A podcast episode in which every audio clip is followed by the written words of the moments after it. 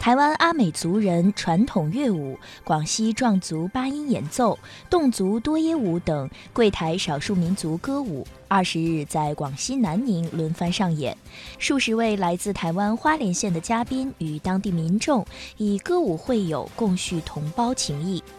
当天。二零一九年桂台少数民族民俗文化交流周开幕，该活动自二零一三年以来已举办六届，近千名台湾同胞通过交流周与南宁各族民众进行文化交流联谊活动。台湾花莲县海峡两岸少数民族交流协会、台湾如一私社、台湾回澜参访团等五十多名台湾同胞与南宁台商及各界嘉宾共三百多人共襄民族盛典。